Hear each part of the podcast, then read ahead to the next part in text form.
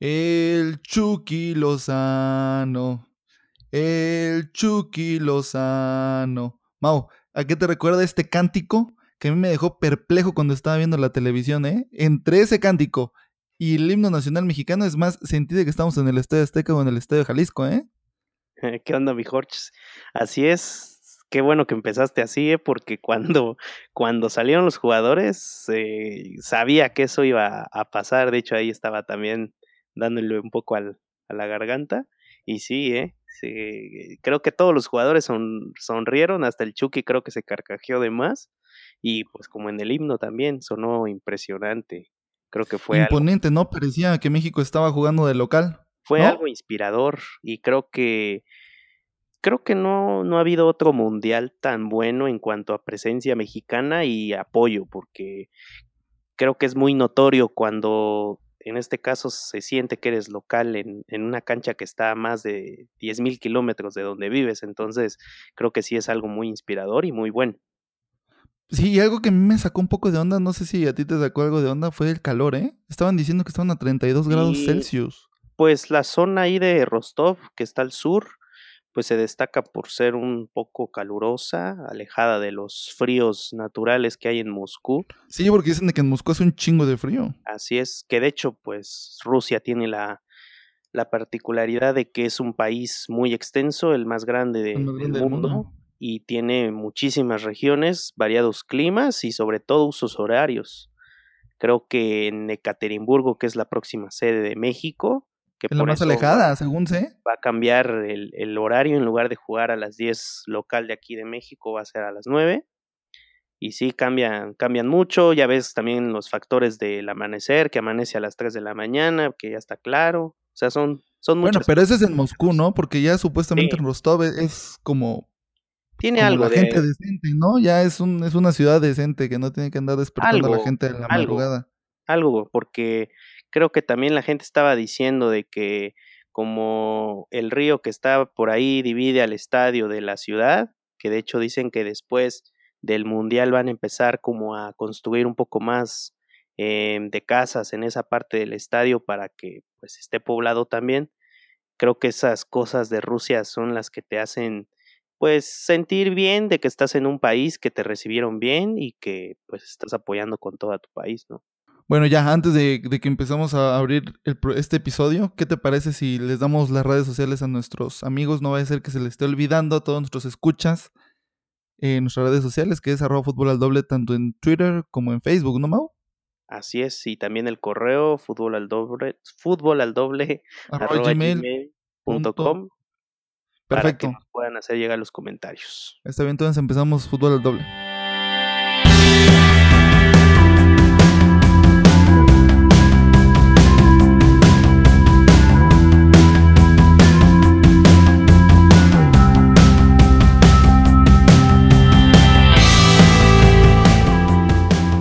Ahora sí, Mau, cuéntame, ¿Qué pasó con la selección mexicana? ¿Cómo la viste hoy? ¿Cómo la sentiste? ¿Qué piensas del planteamiento táctico? ¿Te gustó? ¿No te gustó? ¿Qué pasa? ¿Qué pasa? Pues creo que el profe vuelve a sorprender. No rota, no hay cambios tan fuertes, solo hay un cambio. Una variante, ¿no? Eso es lo que dicen ahora. así es, eh, sale Hugo Ayala y entra Edson Álvarez como lateral derecho y en este caso Carlos Salcedo y Moreno quedan como centrales y Gallardo en la posición por izquierda. Queda de nueva cuenta Andrés Guardado y Héctor Herrera como contenciones. En este caso eh, quedan tres al frente para encarar un poco el ataque Lozano, Vela y Layun y de punta Chicharito. Creo que es una alineación que no sorprende. Y en el planteamiento me parece que Edson Álvarez falla, queda de ver en algunas jugadas estuvo un poco flojo en los manos a manos con los jugadores. Hubieron ahí unas jugadas. Sí, pues un jugador muy veloz y con una buena técnica. Quedó a deber Edson Álvarez, pero igual, siento que con sus 20 años tiene mucho que aprender y, creo que no solo seguramente, Sí, o sea, hay, hay, otros jugadores, pero me parece que en el caso de, de él, como te había dicho en episodios anteriores, para mí, yo no lo hubiera llevado al Mundial porque quizás habría espacio para otro, otro jugador, pero de ahí em, está bien que se le dé la oportunidad, creo que todos, todos los chavos que, que muestran algo de buen fútbol necesitan esa oportunidad. Eh, del juego, em, te diré que estoy contento por el desempeño que ha tenido, en este caso, Carlos Vela. Em, el principio del partido fue determinante, los coreanos muy agresivos en su juego, con muchas faltas. Creo que eso le apostaban a patearle mucho a México. Curiosamente el árbitro pues no soltó una amarilla hasta el segundo tiempo. Entonces creo que eso les dio mucho espacio y mucha comodidad a los coreanos para hacer lo que quisieran. Pero hasta que llegó pues ese bendito penal que cobró Vela, ahí se abrió un poco el, partido. En México pudo entrar eh, al área de Corea se sintieron más cómodos los mexicanos. Y pues el Chucky creo que mm, a mí no, no creo que me quede a deber tanto, no, no fue el mismo con Alemania, es cierto, pero siento que las condiciones y las oportunidades que tuvo, pues no se vio tan mal, ahí estuvo. Y ya para concluir rápidamente, pues el Chicharito por fin mete un gol en el Mundial ahora para Buen gol, ¿no? acumular me sus tantos 50. Sí, de hecho, el desequilibrio de la jugada, el que, el que avanza creo que son 30, 40 metros el Chucky Lozano, lo, que hace la jugada. Creo que es impresionante porque el Chucky es ese talento que tiene, desborda muy fácil, tiene velocidad, tiene drible, entonces creo que esa es la mayor virtud del Chucky más que ser un goleador nato. Entonces en esta jugada se aprecia totalmente cómo el Chucky desborda para dar ese, ese gran pase para gol. Entonces ahí el Chicharito define bastante bien. La verdad creo que es una gran definición. le pega con la espinilla. O sea, ya viendo la repetición varias poco veces. De fortuna, poco de fortuna. Le pega con la espinilla, ah, colocado, pero con la espinilla. Sí. Sabía cómo pegar. ¿no? Es lo que sabe hacer. sí, fue con algo de fortuna, pero de ahí estuvo, estuvo excelente. A mí, a mí me dijiste que no te gustó así el juego, no, no, no te cayó bien el juego de, de México este día.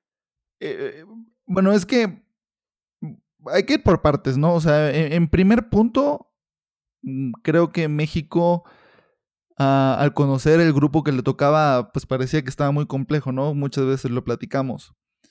Todo parecía que iba a ser víctima de Alemania y al final genera sorpresa. Entonces, en el primer partido de sorpresa, en este partido, México deja de ser sorpresa y tiene que ser protagonista.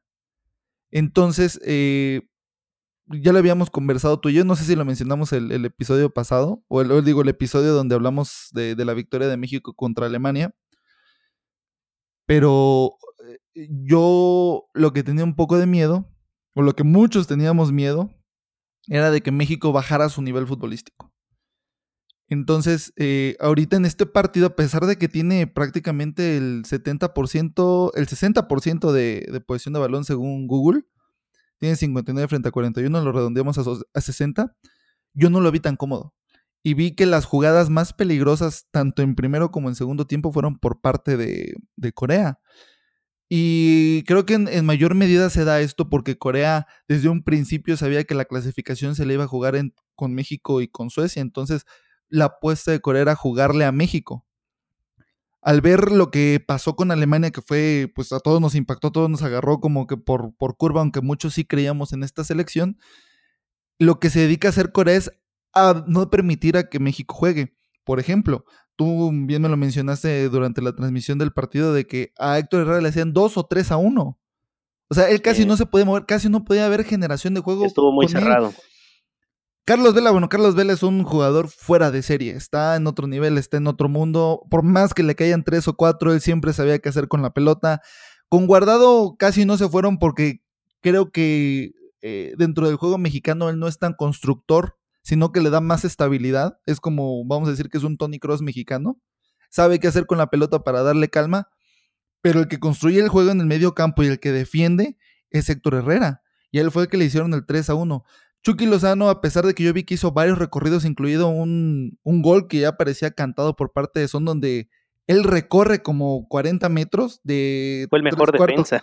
Sí, de tres cuartos de cancha y le dan un, un patadón, ¿no? Sí. O sea, por ejemplo, por ejemplo, ese tipo de jugadas, él las, y las hizo bien. Sin embargo, a la hora del ataque le hacían el 2 o el 3 a 1. Y sin embargo, en una jugada tuvo un disparo que yo creo que pudo haber hecho más, pero que se quitó tres jugadores solo con una finta. No sé si la recuerdas, una jugada en, la banda en la izquierda. Tuvo algunas, pero sí se vio muy presionado. Aparte, pero lo estaban atacando, lo, estaban atacando.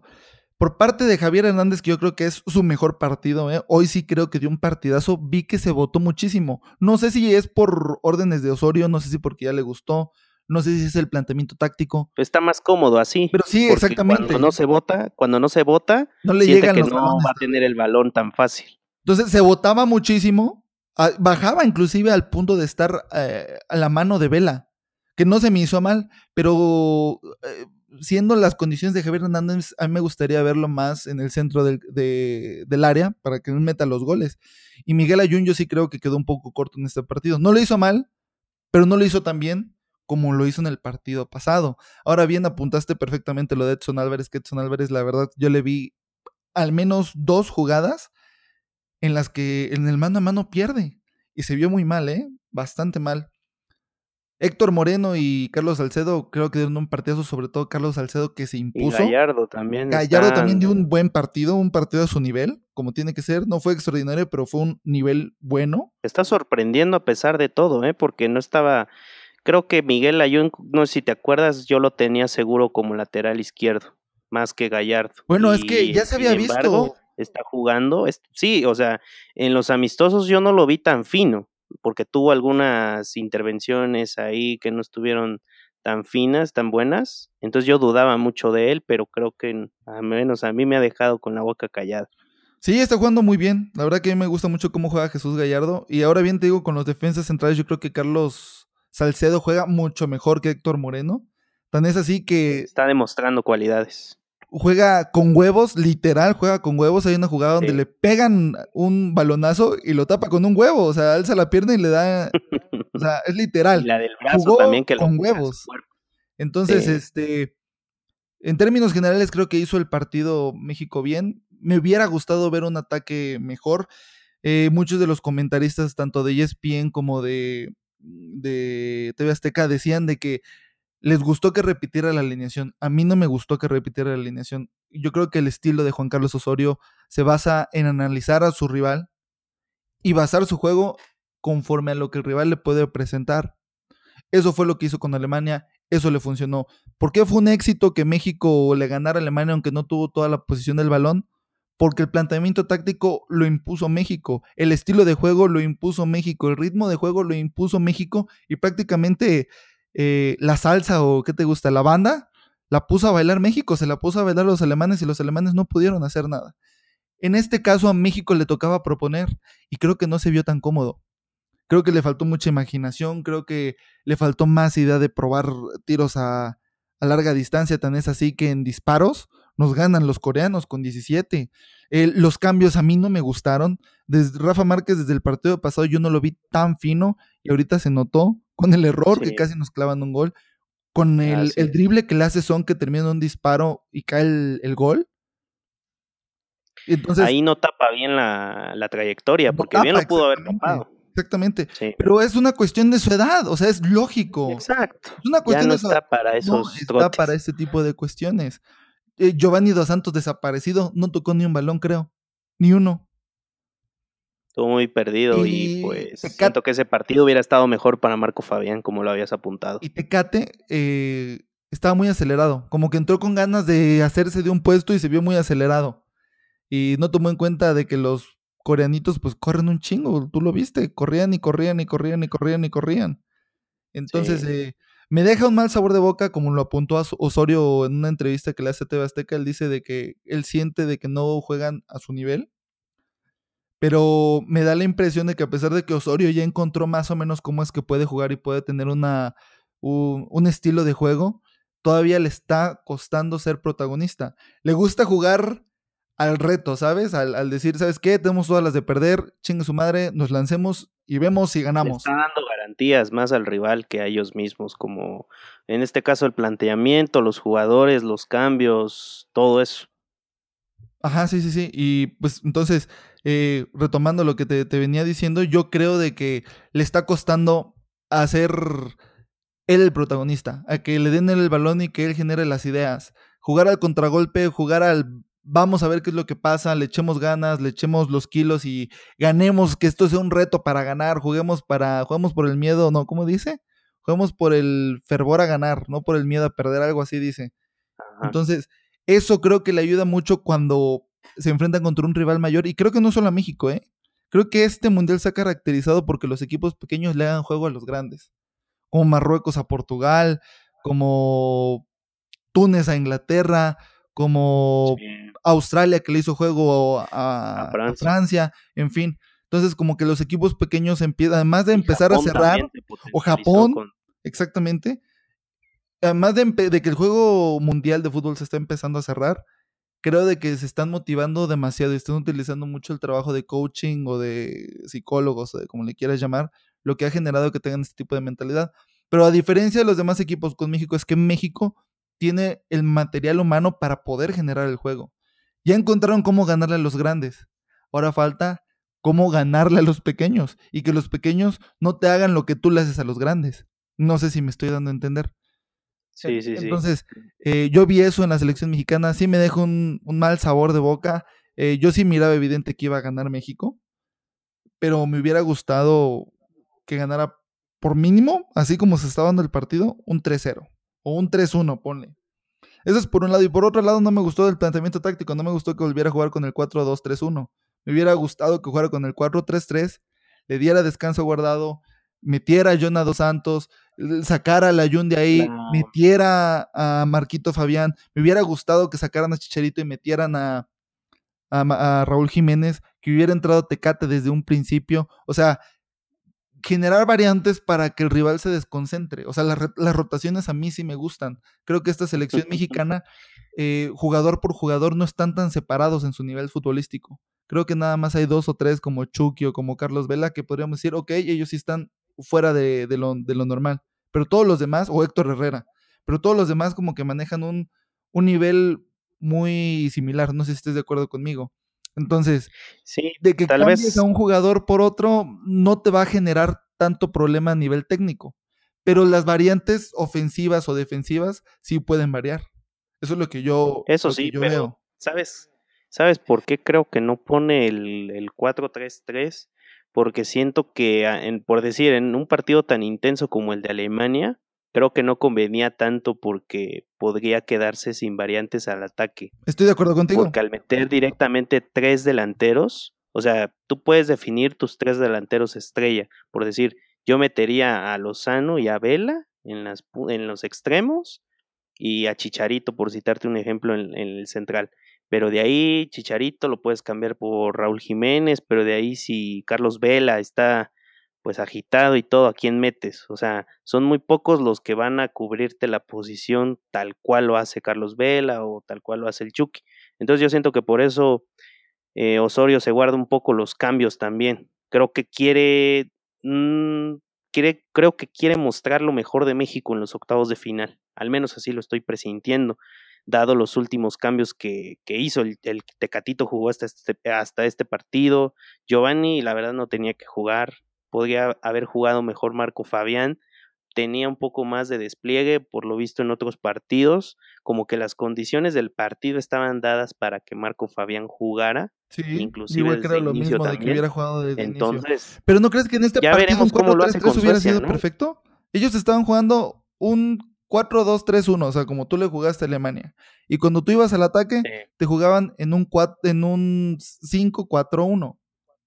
O sea, ellos se, iban al repliegue. ¿No hubieras buscado tener a dos personas que por las bandas te pueden haber hecho daño y tener a un pivote o a un centro delantero que fuera muy alto con el cual tú pudieras rematar? Tú le ganas en estatura a todos los coreanos. ¿No hubiera sido mejor meter a Raúl Jiménez?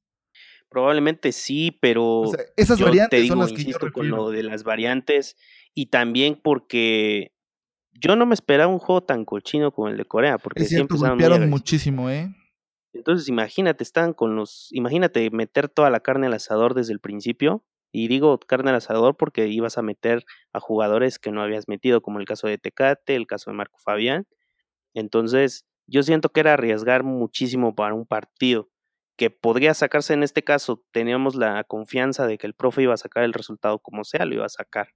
Entonces, igual y también se está guardando estos jugadores para el duelo ante Suecia, porque pues ya lo vamos a comentar cómo estuvo el partido, pero siento que el desgaste que tuvo Suecia lo va a aprovechar muy bien México. Sí, pero yo esperaría que cambiara su alineación del, o sea, a pesar de que muchos técnicos, los jugadores más que nada para mí aplaudieron el que repitiera alineación.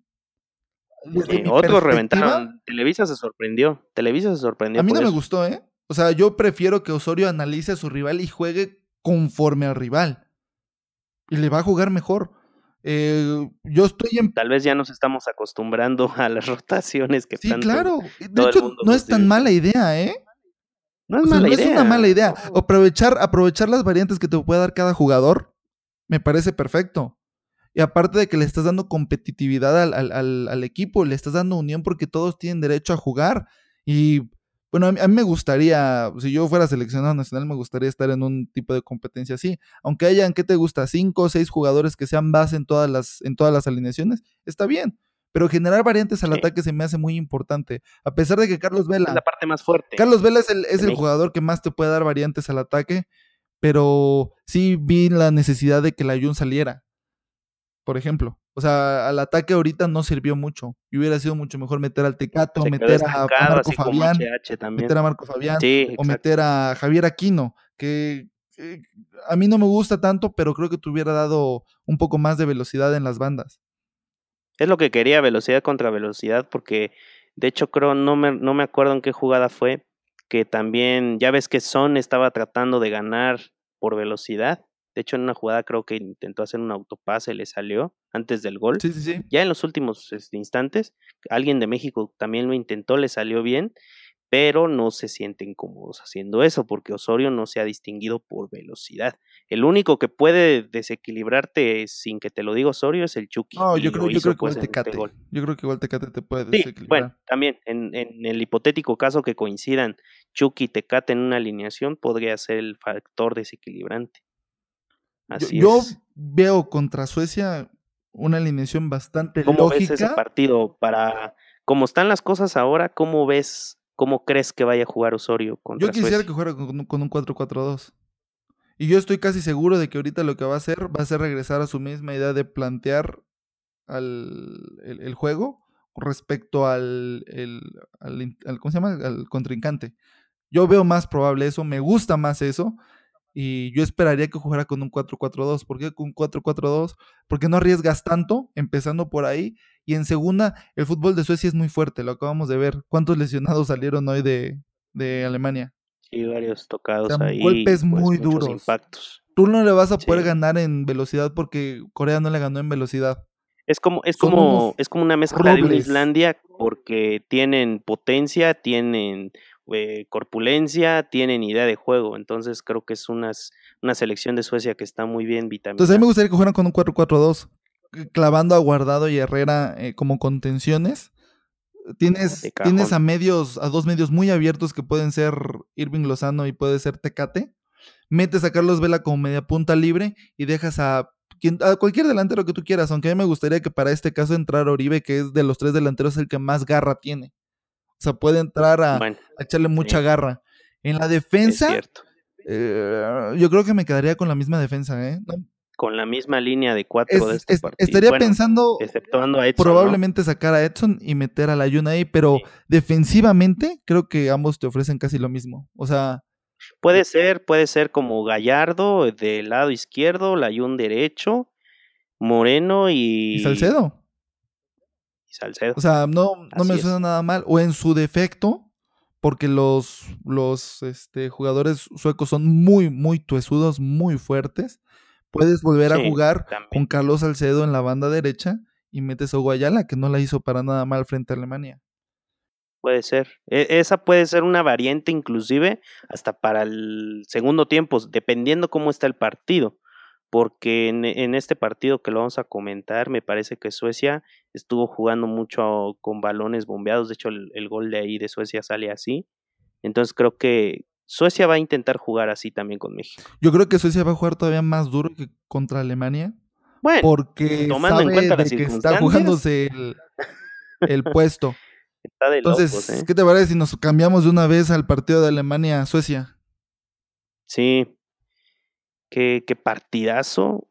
Te voy a decir algo, realmente los primeros minutos antes del gol de Suecia me estaba quedando dormido porque sentía que Alemania estaba dando patadas de ahogado. O sea, estaba intentando con lo que tenía marcar gol. De hecho, dominó, creo, el primer tiempo a placer. Suecia. Pero después del gol de Suecia, cambia radicalmente todo. Y de hecho, hay un penal que no le sancionan a Suecia, antes de ese gol. De Boateng, un penal descarado.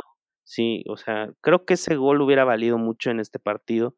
Y desde ahí creo que Alemania se hubiera venido más abajo de lo que estaba de ese gol de Suecia realmente es un poema porque la define en una fracción de segundo, tomando en cuenta que Manuel Neuer tiene una estatura por encima del metro noventa, entonces eh, la tenía difícil el jugador de Suecia para meter gol. De ahí Alemania dio el cambio otra vez, en lugar de dar patadas de ahogado fue un poco más preciso al arco rival y de hecho creo que el gol de, de Marquito Royce es un tanto circunstancial porque también creo que con la rodilla le, le da para impactar sí, a, hizo, a hizo un chicharito. Exacto, entonces no fue algo tan, tan bien. Y eh, salió expulsado Jerome Boateng. Yo pensaba que de ahí iba a apretar más Suecia. Apretó, pero no fue tan efectivo como yo lo esperaba al menos. De ahí siento que esa faltita ahí de, del gol de Tony Cross, siento que la regala Suecia. Sí, la regaló, la regaló al final. Totalmente. Y de ahí eh, Mario Gómez estuvo intentándolo. Eh, Rudy sale por una entrada muy fuerte. De hecho, pues le cuesta el, el puesto de cambio porque creo que sangró. Creo que le rompieron la Eh, nariz, ¿eh? No lo, no lo he confirmado, pero esa sensación me daba porque se miraba chueca y no le podían parar la hemorragia.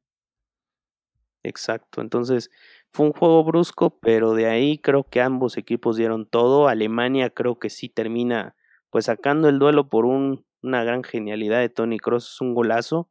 Creo que nadie se esperaba que le pegara directamente al, al arco de, de Suecia. A mí me sorprende porque para mí Suecia ya tenía controlado el partido. A- primero apuntando por el primer gol y segundo porque estaba resistiendo bien los ataques de Alemania. O sea, así como le pasó con México, siento que Alemania aprovechó mejor, supo mover mejor el balón que con México.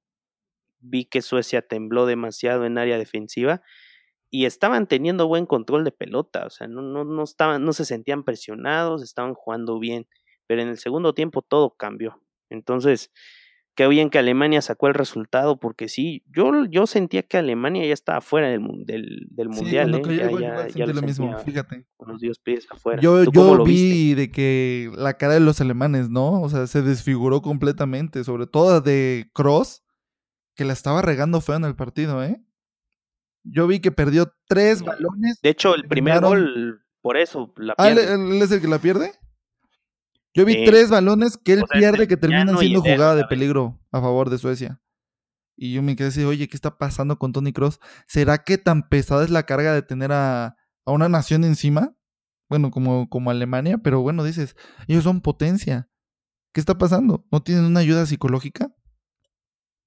Pues sí, está un poco. Bueno, creo que el partido de México sí les afectó más de lo Sí, necesario, ¿no? Porque sí, eh, creo que jugaron hasta con mucha presión, porque sí sabían que si perdían, estaban fuera. Eso creo que los terminó, en el caso positivo, los terminó alentando, inspirándolos un poco más a jugar mejor. De hecho, se vieron mejor que con México, a pesar que Suecia los estuvo apaleando un, un gran lapso del Yo partido. igual, yo igual creo un poco lo mismo que tú, nada más de que si hay eh, jugadores que creo que desaparecieron del campo. Por ejemplo, Julian Draxler que dio un partidazo contra México. En esta ocasión lo vi desaparecido.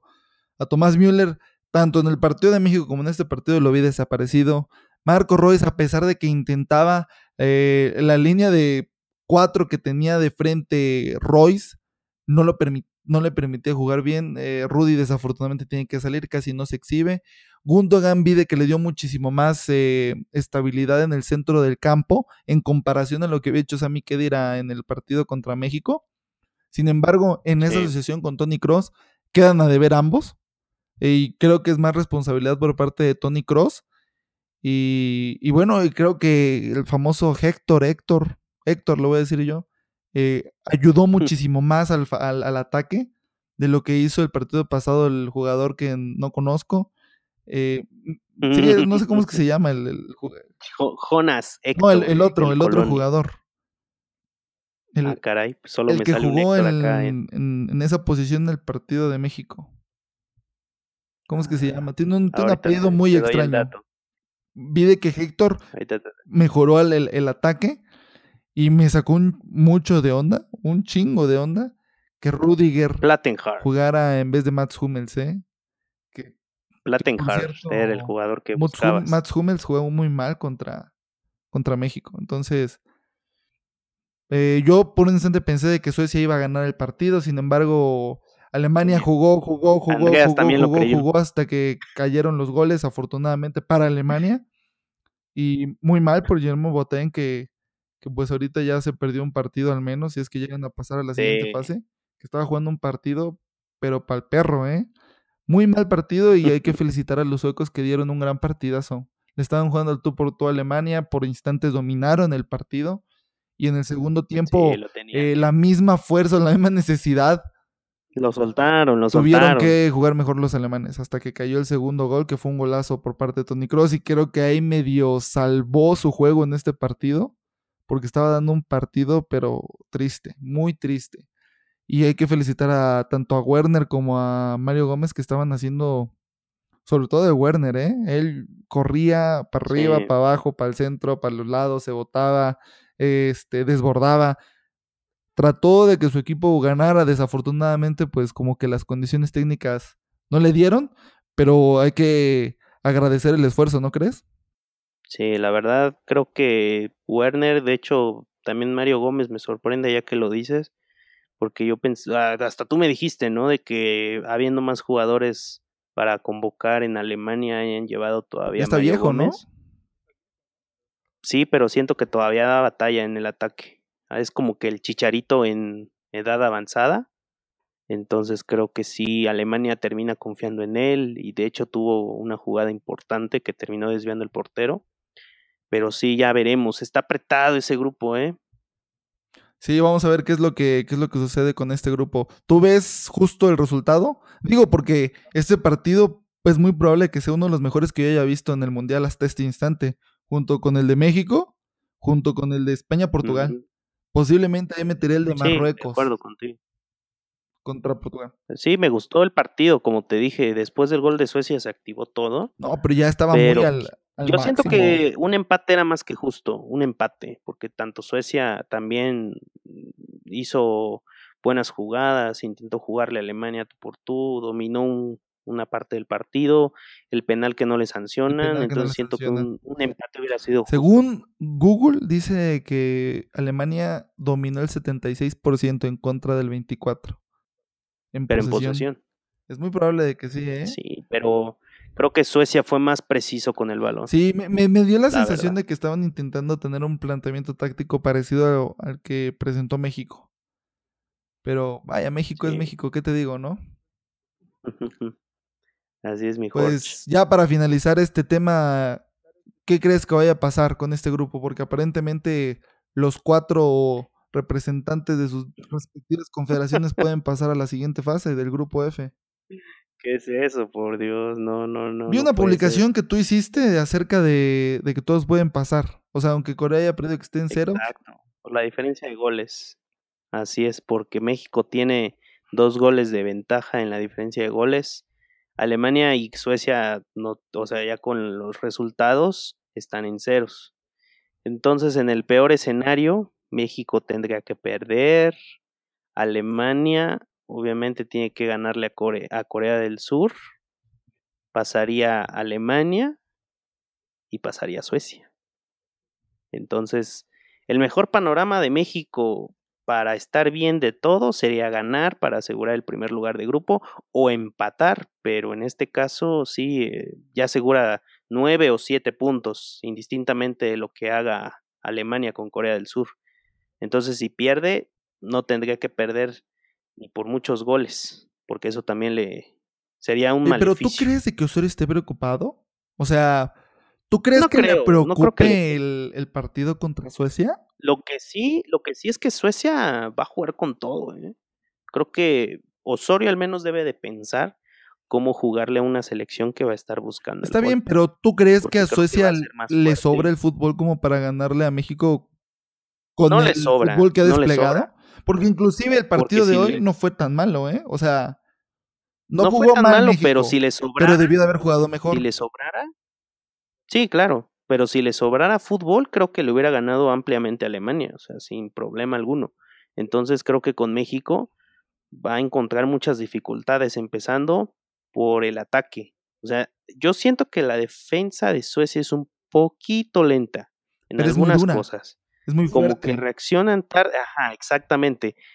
Pero si México acomoda bien sus piezas, así como lo estamos comentando en la alineación, creo que es probable que México juegue un poquito cerrado de inicio en defensa y busque el contragolpe, porque sabe que Suecia va a buscar. O sea, tú me estás diciendo de que México le va a dar la pelota a Suecia para que Suecia genere fútbol. A ver hasta qué alcance lo puede hacer, porque yo no lo veo probable, ¿eh? Yo creo que Suecia es que, es que Suecia va, va, a tratar de este cederle la pelota a, México. Tan es así que si recordamos el partido contra Corea, ninguno de los dos equipos quería tomar la pelota o tener la iniciativa. Por eso es que el partido estaba Creo que quieren, quieren dejarla un poco ahí al aire.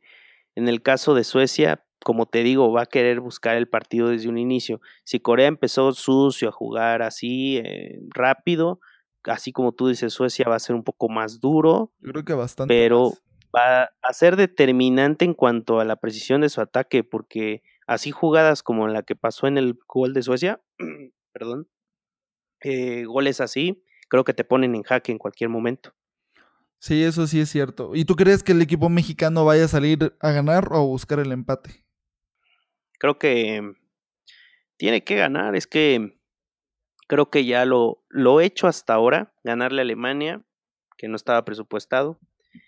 Ganarle a Corea igual sí estaba presupuestado, entonces ya tienes seis puntos, que te cuesta buscar los nueve puntos y hacer una gran fase de grupo. Yo francamente después de haber escuchado al profesorio, creo que va México va a salir a buscar los tres puntos indiscutiblemente. Sí me genera un poquito de preocupación el hecho de que México al tener la pelota no sepa qué hacer muy, muy bien con ella, pero creo que el fútbol que está desplegando ahorita le va a bastar y le va a sobrar para ganarle mínimo 1 a 0 a Suecia aunque yo esperaría que sí quedaran un 2-0, 2-1, algo así. Con dos goles de diferencia sí se, me antoja el juego. Y esperaría de que Osorio recuerde un poco lo que pasó con Dinamarca para que no le vuelvan a, jugar así como le jugó Dinamarca y clavándole dos goles. Aunque en ese partido, si lo recordamos, lo que fallaron fueron los cambios, ¿no?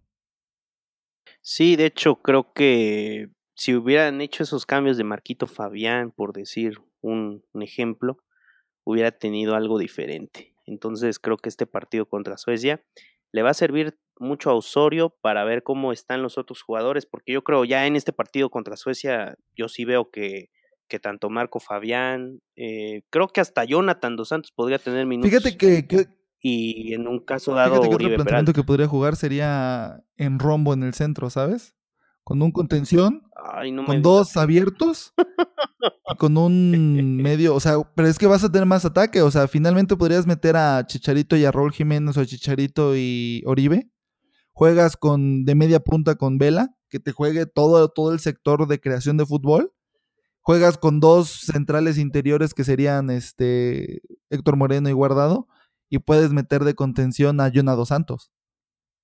No creo que suene tan mal, ¿eh? Pues sí. No suena tan mal como es que como yo no lo dejaría y es un 4-4-2 porque no no ha jugado no ha jugado Jonah ¿eh? entonces yo siento que así jugó contra Croacia los que nada más que lo planteó mal sí exacto lo planteó mal pero yo siento que va yo creo que va a ser ese cambio que te decía va a quitar a Edson va a meter otra vez a Hugo Ayala probablemente y ya solamente ver cómo, cómo queda. No, bueno, está bien, pero es que si tú cambias la defensa, lo que no quieres es que te hagan goles. Pero ¿cómo atacas? Creo que esa es la parte más preocupante del equipo. ¿Cómo vas a atacar? Porque en la defensa sabemos que tenemos buenas defensas.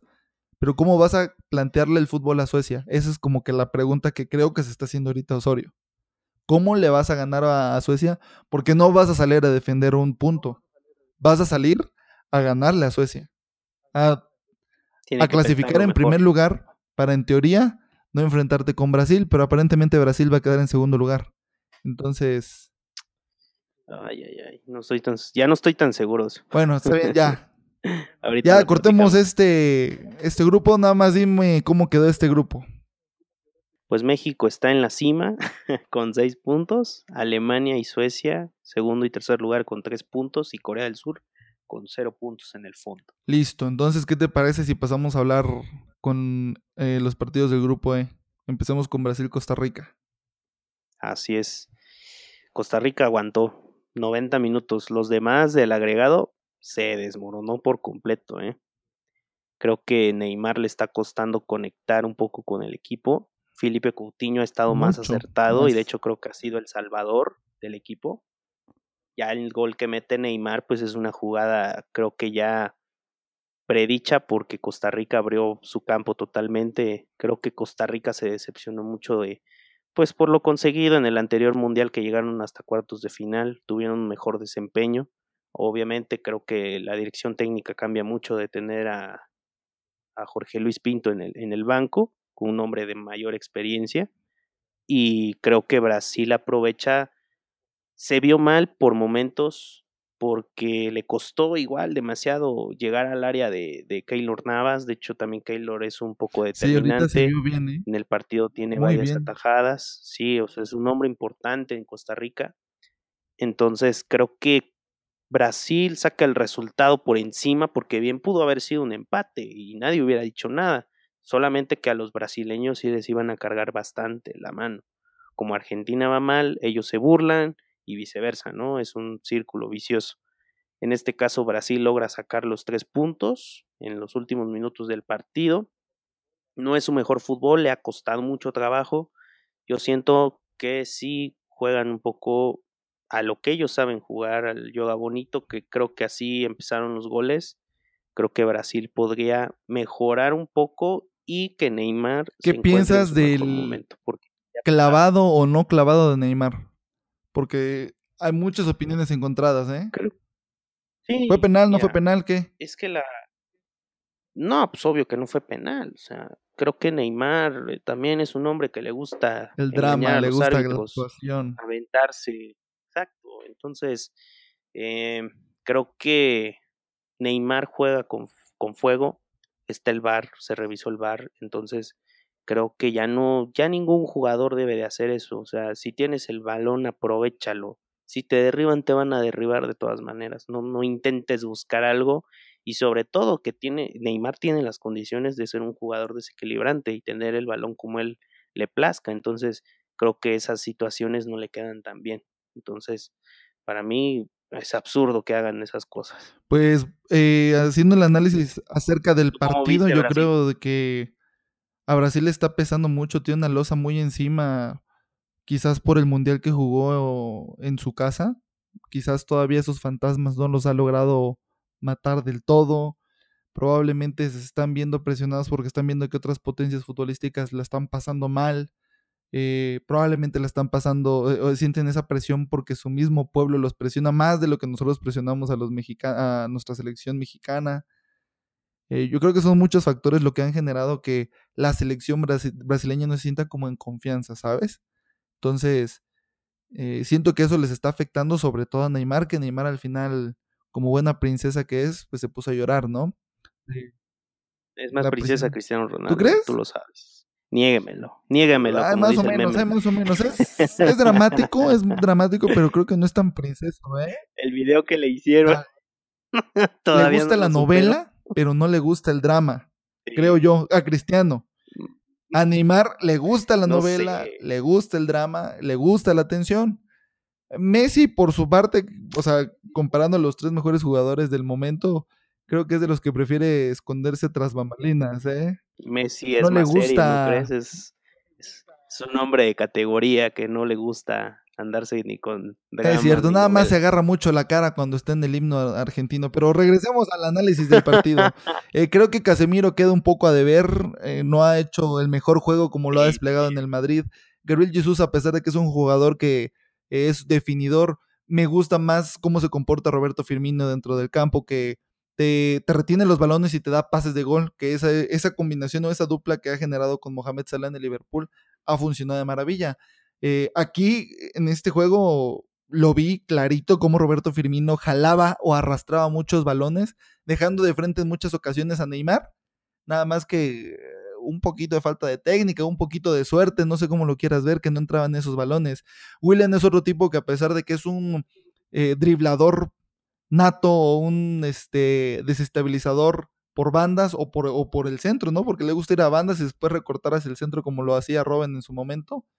Eh, no me ha gustado, no, me, no me ha convencido y creo que en comparación con Douglas Costa, Douglas Costa te puede ser más ofensivo, te puede ofender más. Es un crack. Y lo ¿eh? demostró en este partido, que del primer tiempo que tuvieron algunas sí claras, bastante claras, no se miraba tan constante el ataque. En cambio, en el instante en el que entró Douglas Costa, era como un era como un este taladro, ¿sabes? Era un taladro que estaba entrando, entrando. Y un revólver. Por parte de Costa Rica, eh, siento que intentaron plantear otra vez el juego mexicano contra Alemania. Sin embargo, Totalmente. O sea, no son México. Con debido respeto, ticos, no son México. Ningún país que se quiera parecer al juego de México va a lograr hacer lo que México le hizo a Alemania. Sin embargo, haciendo la comparativa que tú me dijiste con el Mundial pasado, creo que el Mundial pasado también le ayudó no solo tener al técnico, tenían a jugadores que estaban 2-3, ¿eh? Brian Ruiz estaba... Joel Campbell Brian Ruiz estaba en su tope hace cuatro años. Joe Campbell estaba en su tope hace cuatro años. Ahorita creo que las dos máximas figuras que tiene el fútbol tico, junto con Keylor Navas, que sería su tercera figura, están muy por debajo del nivel, con excepción de Keylor. Que Keylor eh, si no fuera por Keylor, este partido hubiera acabado 3 o 4-0. Bastante, bastante bien Keylor. Y siento de que, en efecto, Coutinho es el mejor jugador que tiene en este instante Brasil. Eh, Paulinho igual a mí me ha acabado de ver, prefiero ver a Fernandinho. Eh, siento que le da mucho más estabilidad al juego central de, de, Brasil, tanto, tanto al ataque como a la defensa. Entonces, vaya, vamos a ver qué es lo que alcanza Brasil. Esperemos de que después de esto, que, que en efecto, después de que cayó el gol, ya Brasil hizo lo que quiso, ¿no? Fue una cascarita para ellos. Fue ver al Brasil del 2002, al Brasil de 1994 jugar a un ritmo impresionante o al Brasil de 1998. O inclusive al mismo Brasil de 2006, ¿eh? Que jugaba impresionante. Tenían todavía figuras. Jugaba impresionante. Ya veremos qué es lo que sucede con, con este equipo y qué te parece si nos movemos al partido de Nigeria-Islandia o no sé si quieras seguir con el Serbia-Suiza. No sé cuál te guste más a ti, Mao. Pues el Nigeria, ¿eh? Nigeria demostró tener poder, ¿eh? El poder africano dominó al poder vikingo. Y creo que este resultado no es ninguna casualidad, dado que tanto Nigeria tenía el ataque con y a Nacho y, Musa, que es el que termina metiendo los dos goles. Imagínate tener una línea de cinco en, la, en el medio campo, o sea, querían frenar de primera a los vikingos, sea por fuerza, por inteligencia, lo que, lo que fuera. Entonces, y el juego por velocidad que terminó masacrando a Islandia. Realmente creo que el desgaste que, que generaron los nigerianos, creo que eso ayudó muchísimo y bueno, ¿qué, qué decir de este jugador de, de, de Musa. Musa? Creo que Argentina quisiera tenerlo para poder jugar mejor al ataque porque creo que estaba enchufadísimo en los dos goles, creo que son dos grandes goles. Esa es mi, mi gran opinión de este partido. Eh, pues, lo, acabas de decir todo perfectamente. Los blancos por naturaleza son fuertes, son unos árboles, son unos, pues sí, unos, unos grandes árboles, unos robles. Robles. Los negros por naturaleza son unas gacelas. Entonces, si intentas eh, hacer ese comparativo, creo que las gacelas le van a ganar a los robles, por muy duros que estén. Eso por un lado. Por otro lado, además de que Nigeria salió enchufada en este partido, creo que Islandia dejó de hacer algunas cosas que había hecho muy bien contra Argentina. Aparte de que no dudo de que Nigeria haya salido con una motivación excesiva. Y creo que también les afectó mucho a los islandeses el que haya fallado hayan fallado un penal.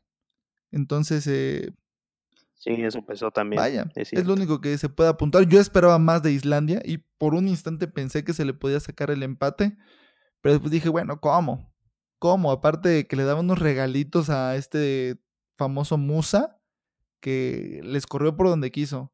Me, me gustó mucho el jugador y veamos qué es lo que pasa contra la selección de Argentina, que si está jugando así Nigeria, lo van a arrollar, ¿eh? Los argentinos los van a dejar, pero Pues creo que golearon, Nigeria goleó a, a Argentina y Marchesín era el Exactamente. en una fecha fija. Exactamente, era Marchesín. Entonces, eso me huele a que va a perder Argentina, aunque los argentinos estaban muy felices porque Nigeria ganó. Eh, me huele a que va a perder Argentina en el siguiente partido. Pero pues, pasemos al Serbia-Suiza, uno de los posibles eh, rivales de México en la siguiente fase. ¿Cómo viste ese partido, Ma? Partido sorprendente también porque es de volteretas. Serbia comienza ganando por un gol de, de Mitrovic. Hay una jugada que pues él remata bien de, de cabeza. Casi gol de vestidor, ¿no? Y Suiza creo que... Sí, casi fue al minuto 4, me parece.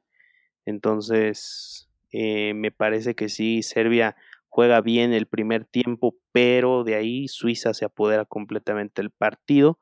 Lo intenta más no poder y creo que con dos grandes goles ganan primero el de Granit Xhaka al minuto 52 y para terminar el de Sherdan Shakiri que la verdad, o sea, es el minuto, 90. mano a mano con, con el portero, define de forma excelsa.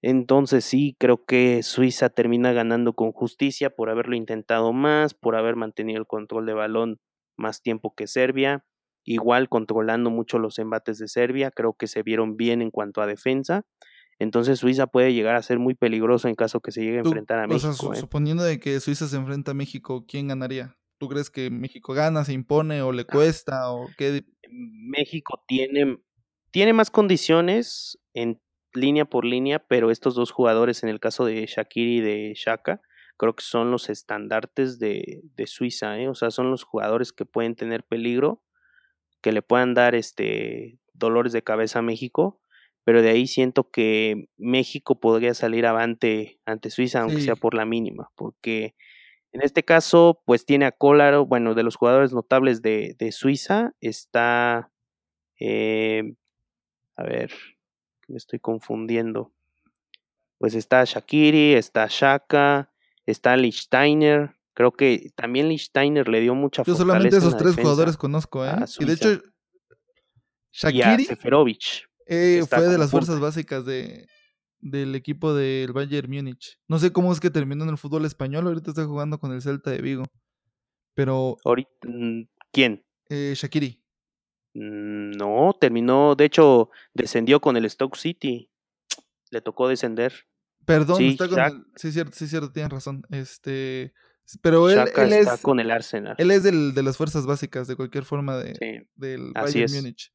Pero bueno, yo nada más lo único que tengo que apuntar de este partido, que es el que menos, menos analicé, eh, que Suiza es un equipo que defiende bastante bien. Eh, creo que Serbia de los equipos del grupo E es el, equipo que mejor ataca y creo que Suiza es el equipo que mejor defiende. Entonces, eh, por historia, Suiza siempre se ha defendido bastante bien. Lo vimos en el Mundial del 2010, que a puro contragolpe prácticamente le ganó a le ganó a España en, la el primer partido del, mundial del grupo H este, de aquel mundial eh, le ganó. Entonces veo muy posible que Suiza vaya a terminar en primer lugar y muy probablemente Nigeria vaya a terminar en segundo ¿eh? ya veremos creo que sí está, ya está apretado también. qué es lo que sucede. Sí y bueno, para concluir un poquito el tema de los resultados, Bélgica pues, apabulla realmente a Túnez 5 a 2. Creo que Bélgica tiene el juego mejor distribuido de línea por línea, de todo. Eh, Bélgica es superior, está demostrando tener poderío, jugando bien. Eh, Lukaku eh, se ve fortísimo. Imponente, eh, creo que hasta Lukaku está mejor que Cristiano. Eh llevan los mismos, la, misma, la misma cantidad de goles. Metió dos goles en este partido y Eden Hazard metió dos goles también en este partido. Sí. Eh, Mertens, está Mertens jugando increíble, Kevin De Bruyne. No, él es un semidios con la pelota. Se rumora de que Kevin De Bruyne es el mejor jugador de la Liga Premier. Sí. Yo creo que es Mohamed Salah, pero... Sí, podría ser como delantero goleador bien acá. Pero sí, Kevin De Bruyne también tiene condiciones para poder serlo. Y lo que te iba a comentar, me parece que también en la banca, en este caso entró de cambio Michi allí eh, un jugador que estaba en el Chelsea, pasó a préstamo, eh, perdón, como transferencia definitiva al Dortmund. Demostró condiciones en este partido, le costó mucho meter el gol, metió un gol, le costó, pero creo que tiene 24 años, o sea, tiene condiciones para poder generar un buen juego. En este caso podría ser un, relevo importante de, Lukaku, aunque él entró por Eden Hazard. Entonces es un jugador que también tiene condiciones. Creo que eh, Bélgica tiene el equipo equilibrado, el equipo casi perfecto del Mundial. Pues sí, yo creo que Bélgica es el equipo que mejor fútbol ha desplegado en esta Copa del Mundo. El mejor. Eh, respeta a los rivales goleándolos, respeta a los rivales jugándoles bien, respeta al público haciendo un gran fútbol y sobre todo respeta al mundial siendo un fuerte contendiente del título. No sé si recuerdas de que cuando empezamos este podcast dijimos quiénes eran nuestros, nuestros eh, equipos contendientes al título. Recuerdo yo haber dicho que en primer lugar ponía Brasil, que me ha quedado de ver, en segundo lugar Alemania, que me ha quedado de ver, en tercer lugar Francia, que futbolísticamente siento que me ha acabado de ver, no en resultados, pero futbolísticamente sí. Eh, recuerdo haber puesto en cuarto lugar a la selección de España y recuerdo haber puesto en quinto lugar a la selección de Bélgica. Entonces, creo que el único que me ha respondido bien, serio y contundentemente ha sido Bélgica, que ha desplegado el mejor fútbol y creo que se está perfilando para ser uno de los campeones del mundo. Con base en esta primera ronda, ya veremos qué pasa en la eliminación directa, que es donde la mayoría de los equipos flaquean, ¿no? Sí, mejor. Vamos a, repasar rápidamente los grupos para ir cerrando. Pues el grupo D, donde está Croacia con seis puntos, Nigeria con tres, está como segundo, Islandia y Argentina con un punto. Aquí todavía Argentina tiene posibilidades, pero tiene que ganarle a Nigeria para sumar cuatro puntos. Islandia con Croacia, creo que Croacia le va a ganar sin problema alguno. Entonces, en el mejor de los casos para Argentina, pues tiene que, ganarle a Nigeria. Va a estar muy difícil. Es muy difícil que suceda, ¿no?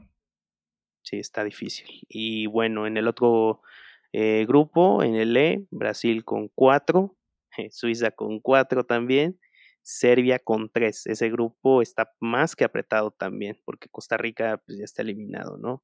En este caso, eh, Serbia tiene que ganarle, en este caso a Brasil. A Brasil, sí. es, muy, complicado. muy difícil. Al igual y con un poco de suerte, Brasil queda en primer lugar y Suiza queda en segundo y México. Sí, así como está ahora. México se queda con Suiza. Sin embargo, a mí sí me gustaría de que México se enfrentara contra Brasil y que demuestre de qué está hecho. No, sí, claro, o sea, quieres ser contendiente al título, te tienes que enfrentar a los mejores. No puedes llegar por la fácil, ¿no? Digo. sí, claro, por supuesto, tienes toda la razón. Sería bueno. ¿eh? Entonces hay, que demostrar que lo puedes hacer, pero ya veremos, le demos tiempo al tiempo, ¿te parece, Mau? Claro, y en el G vamos con Bélgica, seis puntos, Inglaterra, tres puntos. Ahí, pues, en este caso me parece que falta, sí, claro que sí, falta el Inglaterra-Panamá el día de mañana, domingo. Seguramente va a ganar Inglaterra. Eh, Así es, si va a clasificar sin ningún problema. Bélgica e Inglaterra serían los invitados a octavos de final. El grupo H, en el H, Japón Senegal, ¿no? Es el partido. En este caso, y Polonia, también para el domingo, sí, correctamente, bien mencionado, mi Jorge. Y en este caso, que gana? pues, mira, Japón creo que va a tener problemas con Senegal porque igual siento que es el mismo caso de Nigeria va a tener posibilidades de llegar al arco. Le ganaron bien a Polonia, entonces creo que es un choque de trenes también este partido. El Polonia-Colombia eh, son dos selecciones que están golpeadas anímicamente, tanto Colombia como Polonia por haber perdido. Ambos necesitan sumar. El que gane de este partido va a tener las aspiraciones para poder calificar. De hecho, eso es lo que la mayoría de los analistas han dicho, de que el que gane este partido es el que pasa. Pero bueno. Te mete. Dame tus redes sociales, Mau. Así es, mi Jorge. Mau Martínez es en Twitter e Instagram. ¿Y las tuyas, mi Jorge? 65 en Instagram y en Twitter. Bueno, pues ya mencionamos las redes sociales en el programa, entonces solamente nos queda decir que esto fue Fútbol a todos.